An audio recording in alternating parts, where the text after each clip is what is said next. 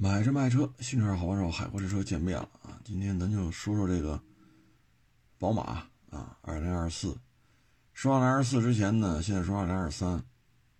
嗯，国内的互联网呢，就是这些洋品牌啊，都是老破旧啊，老旧燃油车啊。那咱这老旧燃油车是吧？宝马集团二零二三年全球销量增长百分之六点五。百分之六点五，这成绩就算不错啊！我我觉得，我觉得这就算可以了。嗯，都认为他不行，但其实人家混的还是挺好的啊。那全球业务呢是六点五，嗯，在华业绩呢是四点二，都是正增长。现在宝马在华业务呢，大致要。占到全球业务的百分之三十二吧，啊，大致是是这么一个业务水平。而且呢，宝马呢现在二零二三年整个在华这个销量啊，应该说是遥遥领先吧。二三年在中国累计交付八十二点四九万辆，啊，这是宝马 G Mini 啊，不包括劳斯莱斯。宝马加 Mini 八十二点四九万，啊，那在国内呢是卖了，啊，别看错数啊，这个卖的这个数，然后呢，奔驰呢是卖了六十一，奥迪是卖了六十六，也就是说呢，奔驰和奥迪都是六十多，而它卖了八十多，啊，所以这中间差距都在十万辆以上，也就是宝马在华整个状态。嗯，借用咱们夸华为的词儿，就是遥遥领先于奔驰和奥迪，啊，嗯，这个事情我觉得二四年吧，奔驰和奥迪可能会采取一些有针对性的措施了，嗯，否则的话这事儿差距越来越大，啊，你说宝马跟奥迪差距拉得大，咱认为正常。因为奥迪没有中国市场改革开放以来的这种支持啊，奥迪不会成长为德系三巨头的。那奔驰可就不这么简单了，对吧？从产品结构来讲，奔驰有大卡车，你比如公路之星啊，当年在港口也接触过这玩意儿，乌尼莫克啊，呃，各种大巴、中巴。所以奔驰业务线，奥迪和宝马都比不了，啊，你说你买宝马一大巴，你没地儿买去；你买一个宝马的中巴，说十几个座，二十几个座，这宝马现在也弄不出这个了。但是奔驰类似的产品都生产过，啊，大卡车就更甭提了，啊，这也是它的强项。至于说乌尼莫克这种特种车辆，啊，你不论是石油勘探啊、救灾救援呐。军用啊啊，还是越野玩家呀，啊，这这这就类似这种东西，啊，宝马也弄不出来，奥迪也弄不出来。但是呢，在国内，奥迪的销量不是什么奥迪，就宝马的呃奔驰的销量只有六十一万三，奥迪只有六十六万五，而宝马呢是八十二点四九万辆，啊，这里边差距是非常的大。呃，宝马的优势呢？我觉得首先你就得说这个纯电的问题。宝马的纯电啊，它在国内交付了大约十万辆，这个增幅呢是同比增长百分之一百三十八，啊，百分之一百三十八，而奔驰和奥迪这个销量就差很多了。我这查到的数据呢是，奥迪，嗯，这个，哎呀，这数比较多啊，我这 拿计算器加一下，这里边呢，嗯，奔驰啊是三万两千八百多辆，嗯，宝马呢差不多也是这个量，啊，销量确实一般，啊，一般。嗯，宝马能干到将近十万，啊，嗯，其他的品牌一个三万两千三百零七，一个三万八百三十二，三万八百三十二是奔驰，三万两千三百零七的是奥迪，但是宝马呢，这干到了将近十万辆。嗯，当然了，这成绩不太准啊，因为我自己家呢，宝马二三年新能源十万零一百七十七，但是官方说呢都是不到十万，可是光国产的就十万零一百七十七了，这，哎，反正就大差不差吧。那俩呢都是三万二三，这一家是十万啊，所以这里边就差出得七万辆。啊这个是需要奔驰和奥迪啊，要尽快进出呃做出一些改变吧。啊，如果不去做改变的话，这么耗这么耗下去，差距会越拉越大的。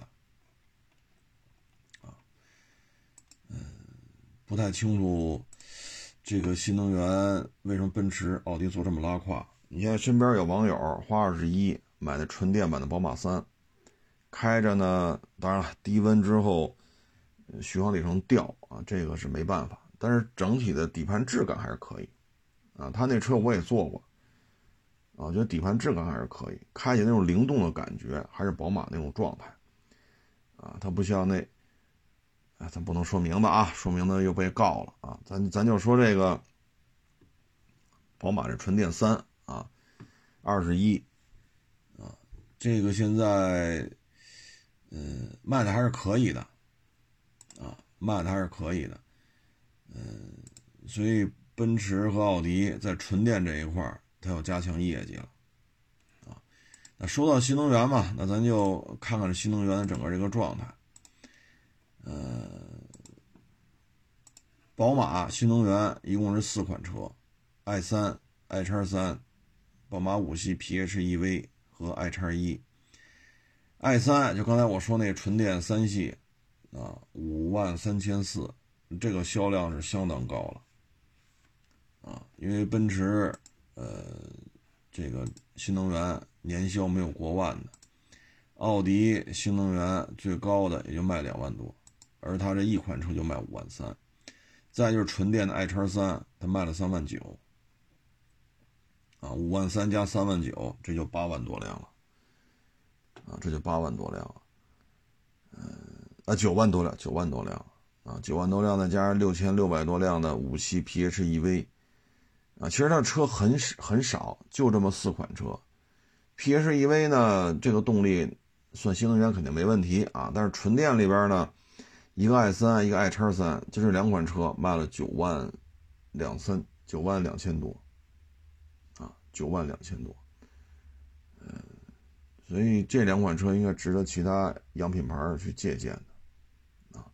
底盘质感呢，应该是它一个卖点，因为现在我们这个国内其他的，特别造车造车新势力啊，出的这些纯电车，呃，底盘的感觉应该说是一塌糊涂，我们在这方面做的不是太灵光，啊，嗯，车反正就这些价格，啊，底盘质感什么的还是可以的，嗯，当然喜欢不喜欢看您啊，因为咱这一个品牌一一个品牌聊。咱也不是说专门给宝马做广告的，其他细分市场呢，呃，年销过十万的呢是宝马三系、宝马五系、宝马叉三，啊，这几个车系都是过十万的，啊，所以这个是它一个基本面的一个重要的一个基础啊。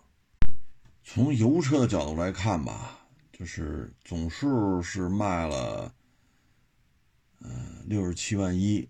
啊嗯，从排名来看呢，我奔驰、宝马、奥迪年销过十万的都是三个车系，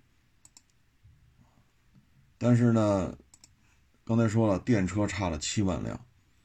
宝马呢，它有一个宝马叉五，这个车型是奔驰和奥迪没有的。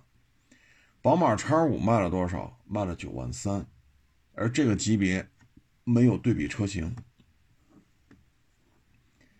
所以说，电车多七万，这个大型呃，中大型，他说中大型我都有点屈才了吧？这轴距就是叉七的轴距，就这大家伙卖九万三，所以呢，奔驰和奥迪要在二四年追上它。第一，电动化必须要从三万二三提升到十万辆，不要讲困难，不要讲，不要讲条件，必须做到，做不到就换人。第二点，叉五 L。卖了九万三，GLE 长轴啊，必须上啊！当然了，我要说这奥迪没有这种车吧，可能很多网友觉得，人家不是有那个什么 Q 六是吧？但有什么说什么，就 Q 六这尺寸，这个轴距什么的，我觉得差点吧。它跟叉叉五 L 好像没有什么可比性啊，啊，因为叉五 L 轴距是三幺零五，叉五 L 那还不到三米呢，所以没有可比性。你去非得比的话，奥迪 Q 六只卖了四千五，这年度销量你怎么卖？所以我们通过这个分析呢，就会发现，奔驰奥迪就落在了两个环节：第一纯电，第二就叉五 L。啊，奥迪 Q 六真的差太多了啊，轴距差了十几个厘米，咱就别放，别往一块放。而且 Q 六这车在海外又没有，富豪们也不傻啊。嗯，那对于宝马来讲吧，既然这个跌宕起伏的2023年，宝马 X5L 从加价换代涨价，换代涨价之后继续加价，到现在普遍性的优惠。啊即使这么折腾，就提车价格啊，在二零二三年，这个幅度差距是非常大的但是它依然做到了九万三千多台，这个级别有进口这个记录以来，基本上就是四五万台就到头了啊！我就不管过去叫什么 ML，还是叫 M 级，还是现在 GLE 啊 Q 七。啊，什么这个发现啊，揽运啊，叉 C 九零啊，甭管你什么级别，三四万、四五万就到头了。但叉五做到了九万三，所以在二零二四年，作为奔驰啊，上也得上，不上也得上，一个占据业绩三分之一的这么一个消费市场。为什么要放弃利润如此之高的这么一个加长轴距的大号 SUV 呢？作为奔驰来讲，没有道理，因为 X5L 已经打破了这个级别不国产的默契，它国产了，那奔驰必须跟进啊！所以宝马呢这一把赢啊，说他卖这么老高啊，那俩卖的都不如他。是吧？他卖了八十四八十二万四千九，啊，那俩一个卖六十一万三，一个卖六十六万五，啊，我觉得就是差这两点上，啊，嗯，接下来就是呃三系十四，五系十三，叉三十一，叉五九万三，然后就叉一七万八，叉一呢也是一个比较成功的车型，因为喜欢大。那就给你往大了做，所以第一代叉一那玩意儿进口的吧，我忘了是一零年是多少了，二八呀好像是，六缸的，五十万吧那车，然后还要加五万，当时我是去的闵庄路那家宝马店，好像是，啊这一说也十四五年前的事儿了，我去那家店。我说这么个小玩意儿，哎呦我去，怎么五十万还加五万呢？这再加上购置税，我讲这车多少钱了？啊，我说这这这我是理解不了啊。所以后边国产之后，叉一啊从进口到国产，然后国产之后再换代，就越做越大。我记得十四五年前吧，啊当时好像是大众的一个高管吧来北京开会啊当时就聊当时他自己就说嘛中国市场需要简单个儿大的车。大众跟宝马没有什么隶属关系但德国人思维方式是差不多所以你看叉一不就很符合这个标准吗？个儿大。那你说叉一这算前驱平台还是算后驱平台对吧？然后您还弄个三缸，但你甭管怎么说，卖了七万八呀，你跟钱有仇吗？对吧？就这小玩意儿，轴距过两米八了，啊，三缸机怎么了？是不是？啊，前驱怎么了？他有人认就完了呗。所以有些事儿，你说，哎，挣钱嘛，不寒碜啊。所以叉一卖了七万八，然后就 i 三，哎，刚说完卖了五万三，i 叉三卖了三万九，啊，然后就 PHEV 啊，什么 i i 叉一。宝马在华一共投产了九款车，奔驰在华啊投产的车型高达十六款，十六款车型卖六十一万辆，它卖八十多万辆，它只有九款车，所以你说从制造成本上来讲，这里边差距就很大了，非常的大。啊，六十一万辆。啊当然，这是包括进口的，包括进口的，六十一万辆还包括进口的，国产车型高达十六种，啊，反正有些事儿，从规模经济，啊，从这个简化成本，啊，这个那个吧，反正我觉得，怎么说呢，嗯。宝马应该做的这算是不错了，啊，不错了，这里边呢，我觉得需要奔驰向他学习，啊，就是你国产十六款车，他国产九款车，然后人卖八十二，咱卖六十一，这个成绩是包含进口车的，啊，就这里边，宝马在车型的简化。单车销量的提升，特别是纯电化和大型化，就叉 YL 应该说做的是遥遥领先啊。嗯，策略层面应该说领先了。其实车，你说叉七、叉五、GLE、GLS，你说有什么实质性的差别吗？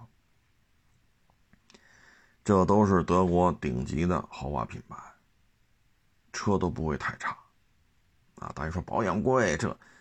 这个品牌真正的买家不考虑保养贵啊啊，说大公里数不行，呃，您放心，这个级别的消费群体基本上三五年就换，三五年就换啊，所以在这种情况之下呢，他做的比较符合这个消费圈层的这种喜好啊，做的是比较到位的啊，所以你细看。简化了车型的数量，降低了生产、制造、物流、四 S 店的备件库、维修等等等等，它简化了很多很多成本，但是销量这么高，啊，这些都是值得学习的，啊，尤其是叉一这种车，当然我推荐啊，您还是买个四缸的，三缸的叉一别买，这是从个人推荐的角度来讲啊。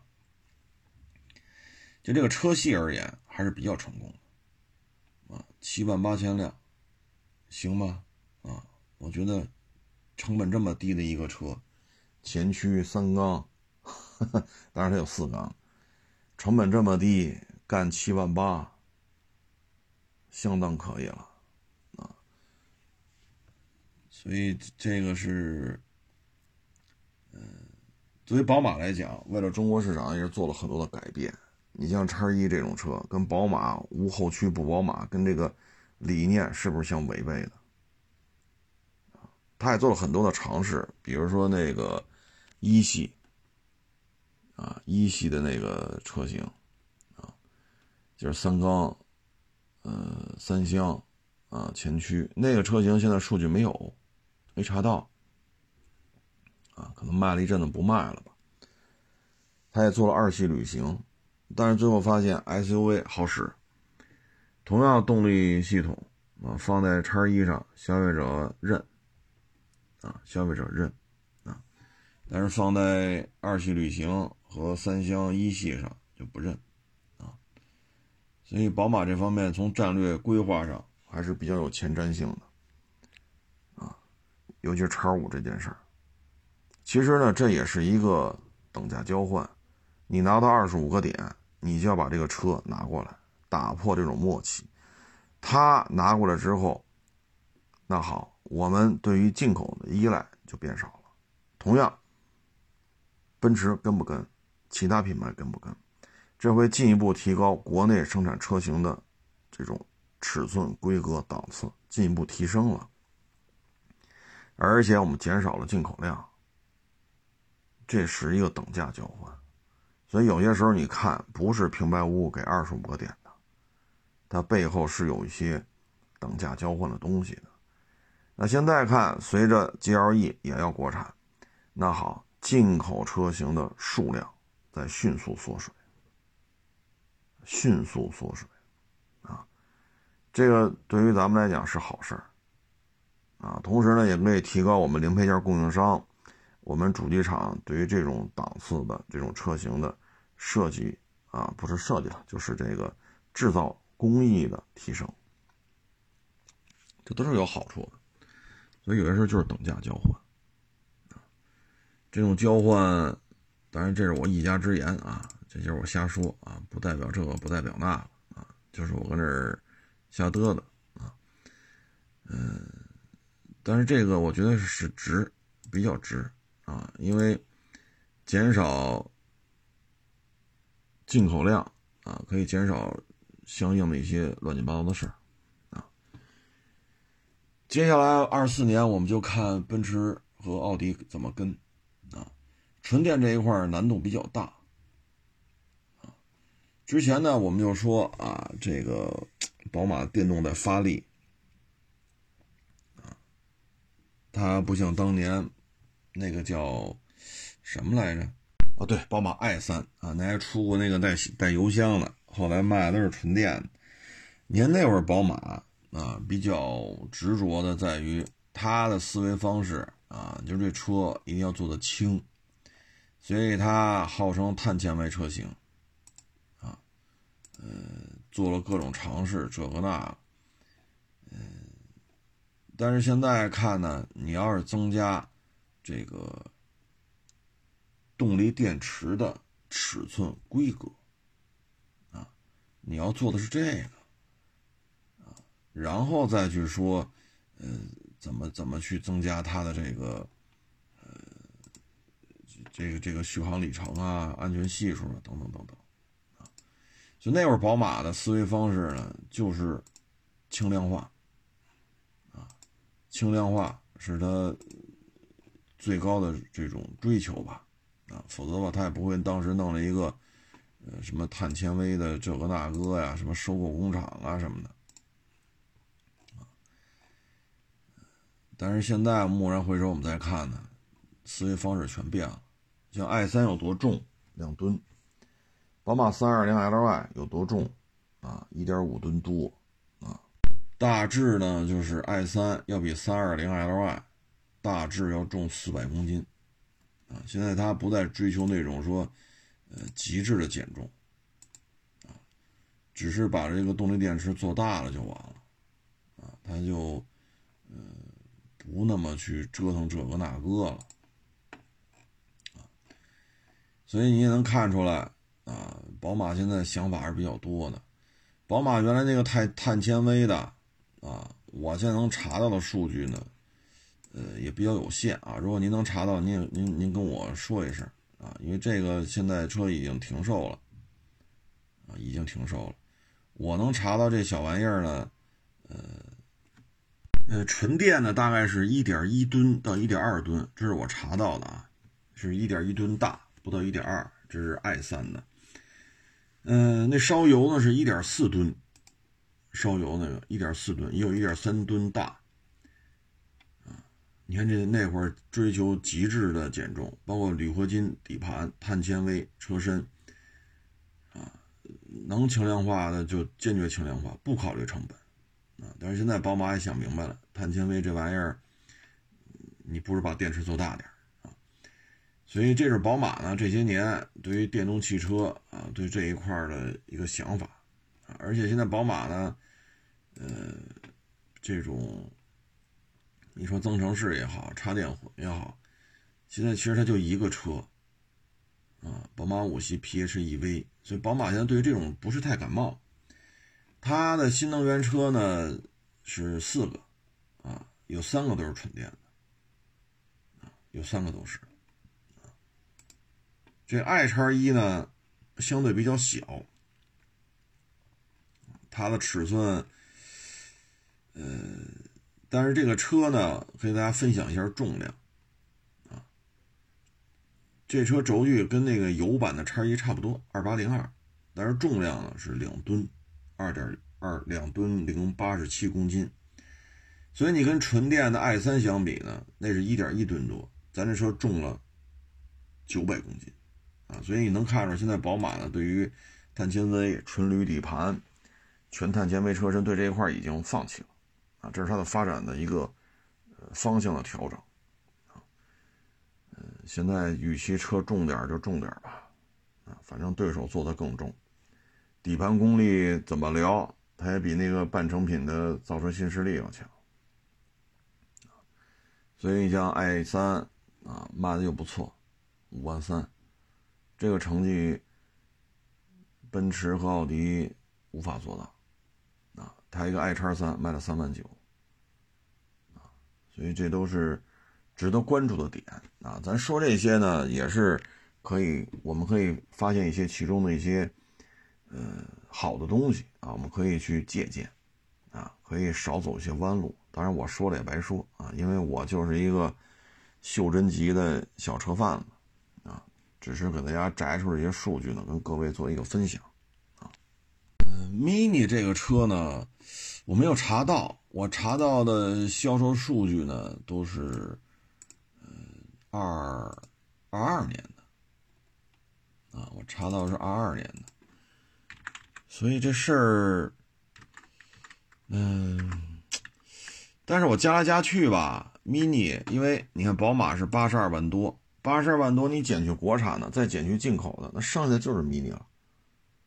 mini 我这么减出来是五万辆，可是二二年呢，说只卖了二点八七万辆。啊，说 mini 在华业务什么雪上加霜，乱七八糟的，啊，再加上去年这冰淇淋就有点破事儿，好家，弄得宝马也是，啊，然后现在呢，可是我拿计算器就这么弄弄出来的，居然是五万辆，啊，可是网上查到了呢，都是 mini 混的不咋地。啊这里边就有点意思了，啊，有点意思了。而且我单月销量呢查了一下，比如说 mini 三月份只卖了七百多台，就在国内啊。那你要说七三月份就卖了七百多台的话，你乘以十二，它也乘不出五万辆来，对吗？七百多台，你就别说七百，乘取个点，一千台。一千台乘以十二，那不才一万二吗？可是我计算器加出来是五万，这里边到底发生了什么，我也不知道，啊，我也不太不太清楚，因为我也跟店里边这些侧面打了打听了一下，确实现在 mini 店里边的买卖不咋地，啊，你看一月份是卖了三百零四台，三月份卖了七百七十一台。你就这个销量，他怎么弄出五万呢？我，所以各位就看您了啊！您手里边要有这个数据呢，您可以跟我说说，咱也看看是几个意思啊。这 mini 反正现在国内啊，主要的问题就是什么呢？说玩个性化，那咱的个性咱比不了纯电车，他们可以做的花里胡哨的。啊，它可以做的绚丽多彩，啊，你说这个是不是半成品呀？底盘功力比得了，比不了 mini 呀？啊，这，你这这反正好看、酷、炫、帅、独特，哎就行了。这样的电动汽车太多了，所以 mini 说就跟说相声似的，这你说帅、坏、怪啊，这都是相声演员的一个特点。那咱 mini 就是个性，可是现在个性这方面比不了人家。嗯，纯电化呢？现在 smart 的纯电应该做的还行。Mini 纯电没看见什么动静啊，真没看见什么动静。所以 mini 这销量现在是个谜啊，我也没找着数据。如果您找着了，您跟我说，咱看看 mini 是啥情况。我这只是找到一些单月，但没有找到完整的十二个月。嗯，然后就是说上半年 mini 销量又下滑百分之四十三。所以这五万辆这差额怎么回事我也说不太清楚啊。反正现在 mini 呢，确实那会儿风光的时候啊，嗯，不在了啊，风光的时候已经过去了。嗯，它现在独立展厅呢，整个的销售量、到店量，包括销售的人员的数量，因为你雇了多少销售的，给人开多少底薪嘛，现在都不像一几年了。啊，你说一三年、一五年是吧？Country 们、Pass 们、什么 Clubman、什么什么 JC、什么勾 CW 啊，什么这个那个，确实挺热闹的。但是随着电动化这几年吧，这种车持有成本比较高。我记得一四年吧，我们当时去 Mini 店换一轮胎，幺七五的小轮胎，应该是最低配的。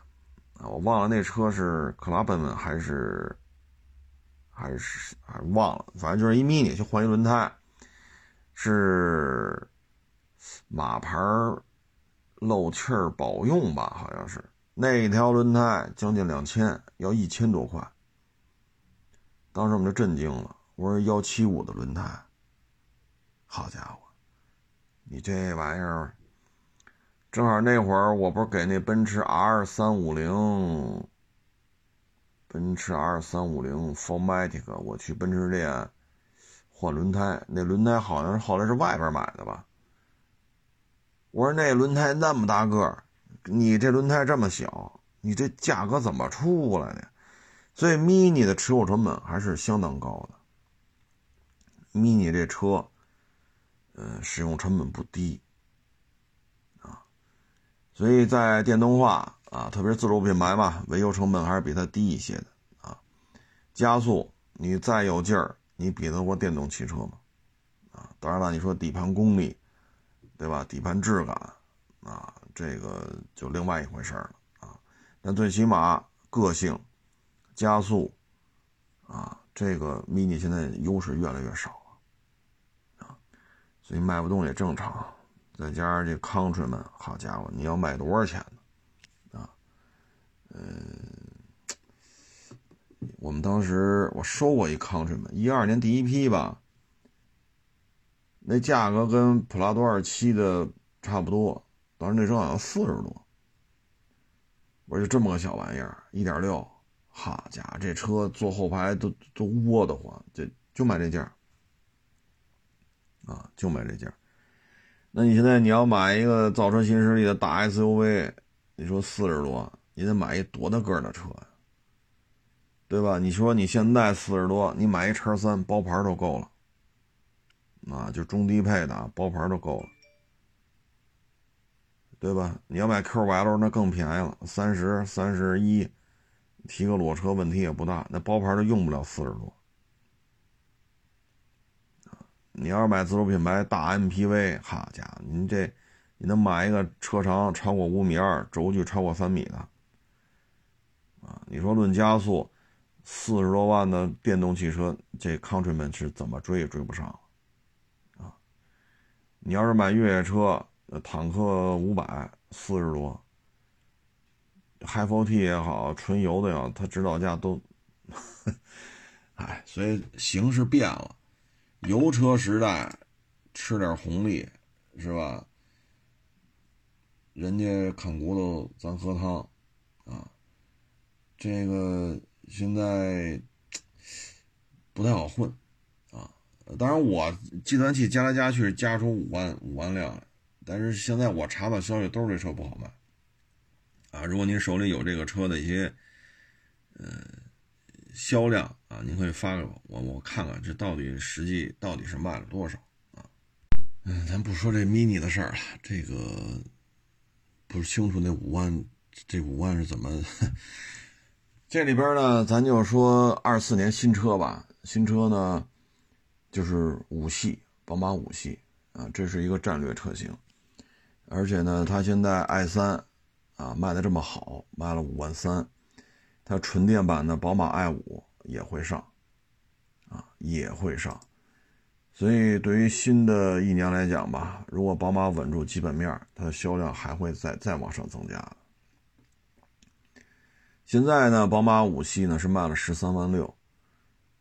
啊如果说换代之后，i 五，咱不说也卖五万多辆吧，像 i 三似的，你卖个两三万辆呢，这个销量还是增加的，啊，所以对于宝马来讲，i 五如果吃得开，那它接下来可能就是这个纯电车型的大型化，啊，它是做的还是比较稳健的。所以二四年的宝马呢，还是值得期待的。主要就是纯电版的 i 五，大概其实一个什么样的状态？这里边稍显遗憾的呢，你说，嗯，mini 是吧？咱计算器加加完了数和实际查到的差距有点大。但现在宝马摩托没查着，现在能查到的呢，就是宝马摩托在中国已经设立了七十九家经销商。其中有七十六家是建在四 S 店里边的，然后宝马呢是弄进来六大系列三十多款车，啊，呃，但是卖的怎么样没查着。宝马呢今年这摩托呀，我觉得，嗯，降价折扣还是比较惊人的啊。你像宝马二幺八啊，这个降价幅度。刚上市好像二十四万九千八吧，啊，最低配，嗯，二三年甩到多少？十万多一点，包括大水鸟，这一一直是非常非常坚挺的车型。这大水鸟降起来也是没完没了的，啊，不是三万两万，啊，七万八万，有些地方甩的八万都没打住。所以今年宝马这个优惠幅度。呃，宝马摩托啊，这个优惠幅度够劲儿啊，这真的是相当够劲儿。这个摩托车降价呢，其实对于宝马的二手车冲击也比较大啊。嗯，这里边呢，我觉得可能就是供货啊，然后整个这个呃消费能力啊这些方面都出现了一些。波动，啊，所以这就导致现在这车就没法弄了，啊，行不行，好不好的，嗨，这个不是咱普通老百姓消费的东西，啊，你比如说大水鸟，啊，你比如说 R 幺八，啊，那宝马呢，我现在觉得它的四缸呢，呃，可能。卖的车其实不是太多，啊，说那 S 一千什么什么，但是它现在卖的好的就是双缸，啊，全机手发动机，啊，这个发动机呢，因为它这个布局啊，就导致宝马这个玩意儿它只能用在 ADV 上，啊，所以幺二五零、幺三零零啊，这是它的标杆产品啊。当然了，六五零、七五零或者七百、八百这个水鸟呢，它就是没有用拳击手，它是发动机结构是另外一种，所以这个发动机用在重型 ADV 上是很有号召力的啊！水平对置的拳击手加轴传动，加上各种天花板级别的电控啊，所以它这个性能还是相当可以的。嗯，但是这个发动机布局就导致了它宝马没法做巡航车。因为全金属发动机往这一摆，你腿怎么往前伸？我们小时候管这叫太子，现在叫巡航。那腿我得伸直了吧？而且大发动机你怎么伸直了？这对坐姿是有影响的。再一个呢，就是这俩发动机这一着车，左右这种冲击感，你你得扶住这车，一着车车直晃荡。啊，它这个你看水鸟这个现象就少很多，但 R 幺八就会出现这个问题就比较多。当然排量确实也不一样啊，因为它用的不是一二五零这个排量啊。反正宝马呢就是哗嗒着来啊。既然你买了我的叉五，买了我的叉七，对吧？那我这就有中排量水鸟、大排量水鸟，我也有那个 GS 三幺零啊，阿三产的单缸小水鸟。你买了我的宝马 M Power，我有 S 一千双 R 啊。你买了我的大叉七啊，我这有 K 幺六零零，所以宝马发动机还是挺多的，四缸的、六缸的、俩缸的，俩缸的又分并列的，又分对置的。宝马摩托车啊，发动机还是有一定造诣的，ADV 这一块也是功力深厚。至于 S 一千呢，也是有一定江湖影响力的，但是销量没查着。如果您查着宝马摩托车的销量，在华的销量啊，咱也可以。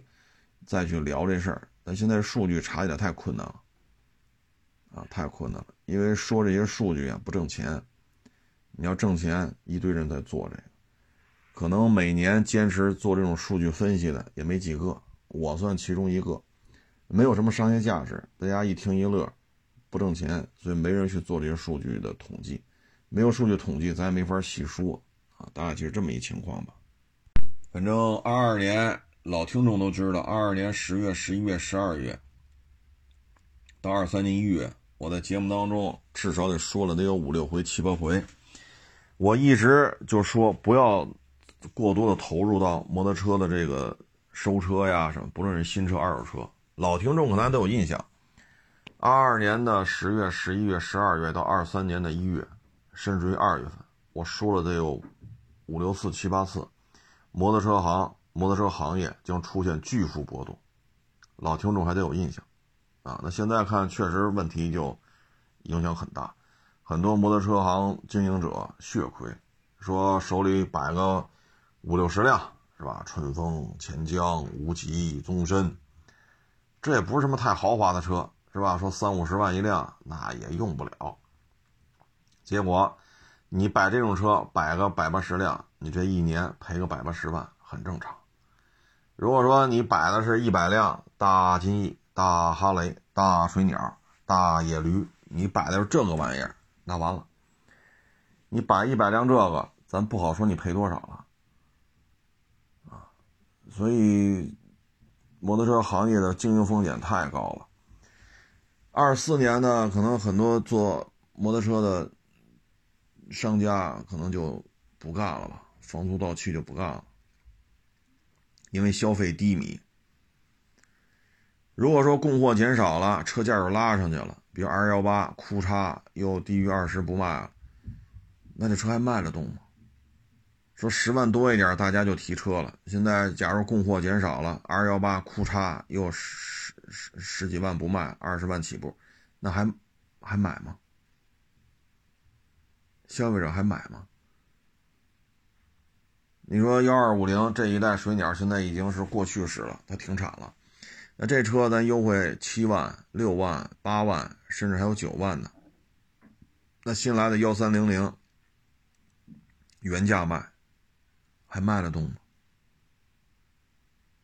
包括大魔鬼，啊，大魔鬼几乎就打五折吧。二幺八还卖的十一二呢。这大魔鬼直接卖到十万零几千了，啊，当然了，有些 R 幺八也卖到十万零几千了啊，但是大部分都在十一二万左右。大魔鬼可干到十万零几千了，你别看数量并不多，没多少辆，但你是这价儿，你就卖了这个价儿。现在全新的，应该叫二四款吧，大魔鬼又卖二十多，卖得动吗？你作为经销商，你进货不进货？进货好，这个十万零几千。这个二十二三万，那你说你能卖出去吗？啊，所以这个风险啊就在这摆着呢。再一个呢，就是热乎气儿啊，头些年吧，啊，都觉着酷、帅、炫、有流量，来吧，咱也弄一个摩托车出去撒去。现在热乎气儿过去了，收入又下来了，那这摩托车热乎劲儿，反正，是吧？二四年做摩托车，二手摩托车，做摩托车新车，反正就看各位自己的能力吧，啊。那说到这儿呢，正好分享一个案例。我忘了是哪个地区的了，嗯，小男孩没有驾照，非要骑着摩托车，人家不同意。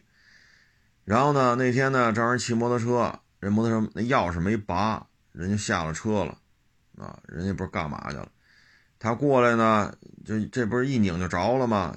是一宝马摩托就要开，人家看见他就上来就冲过来，就不要开，不让开。